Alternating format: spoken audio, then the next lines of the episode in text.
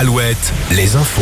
Les infos présentées par Fabienne Lacroix. Bonjour. Bonjour Nico, bonjour à tous. Et des orages encore bien présents ce début de semaine sur le Grand Ouest. Oui, principalement aujourd'hui sur le centre Val-de-Loire, le Poitou-Charentes et la Gironde. Temps plus sec et plus ensoleillé en revanche sur les pays de la Loire avec des maxi entre 22 et 26 degrés.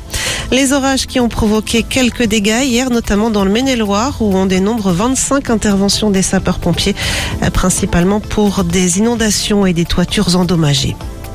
Avec les fortes chaleurs de ces derniers jours, hein, plusieurs lacs sont déjà touchés par l'apparition de cyanobactéries. C'est le cas notamment dans les Deux-Sèvres au lac du Cébron ou encore au lac de Ribou à Cholet. Ces micro-organismes hein, se développent dans les lacs et les étangs, entraînant un changement de couleur de l'eau.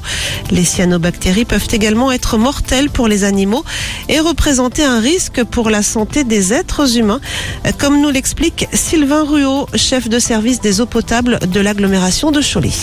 De prévention, c'est d'éviter le contact avec l'eau, puisque les, les, toxines, donc sont des neurotoxines, elles peuvent euh, à très forte dose altérer en fait les, euh, les capacités euh, neurologiques donc du cerveau. Mais sur une exposition ponctuelle aux doses où on est là, on est essentiellement sur des rougeurs au niveau de la peau. Et euh, s'il y a ingestion, ça peut être, ça peut se caractériser par des vomissements.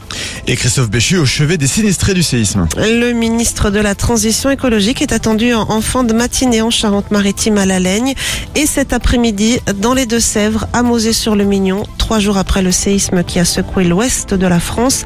Le ministre de la Transition écologique vient constater sur place les dégâts et s'entretenir avec des habitants touchés par les deux secousses survenues vendredi soir et dans la nuit de vendredi à samedi. Un exercice de gestion de crise ce lundi à Tours. Il est organisé par les autorités en vue de la prochaine Coupe du Monde de rugby et des JO de 2024 qui se déroulent en France.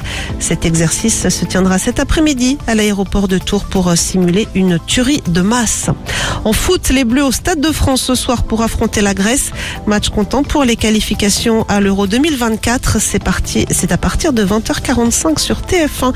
Les basketteuses de l'équipe de France, elles ont difficilement battu la Slovénie hier soir dans le cadre de l'Euro féminin. Victoire 73-68 pour les Bleus qui étaient déjà qualifiés pour les quarts de finale de la compétition.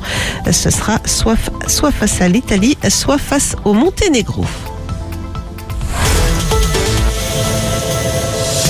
Alouette, Alouette, le 6-10 le 6-10. de Nico et Julie. Nouvelle semaine qui démarre donc avec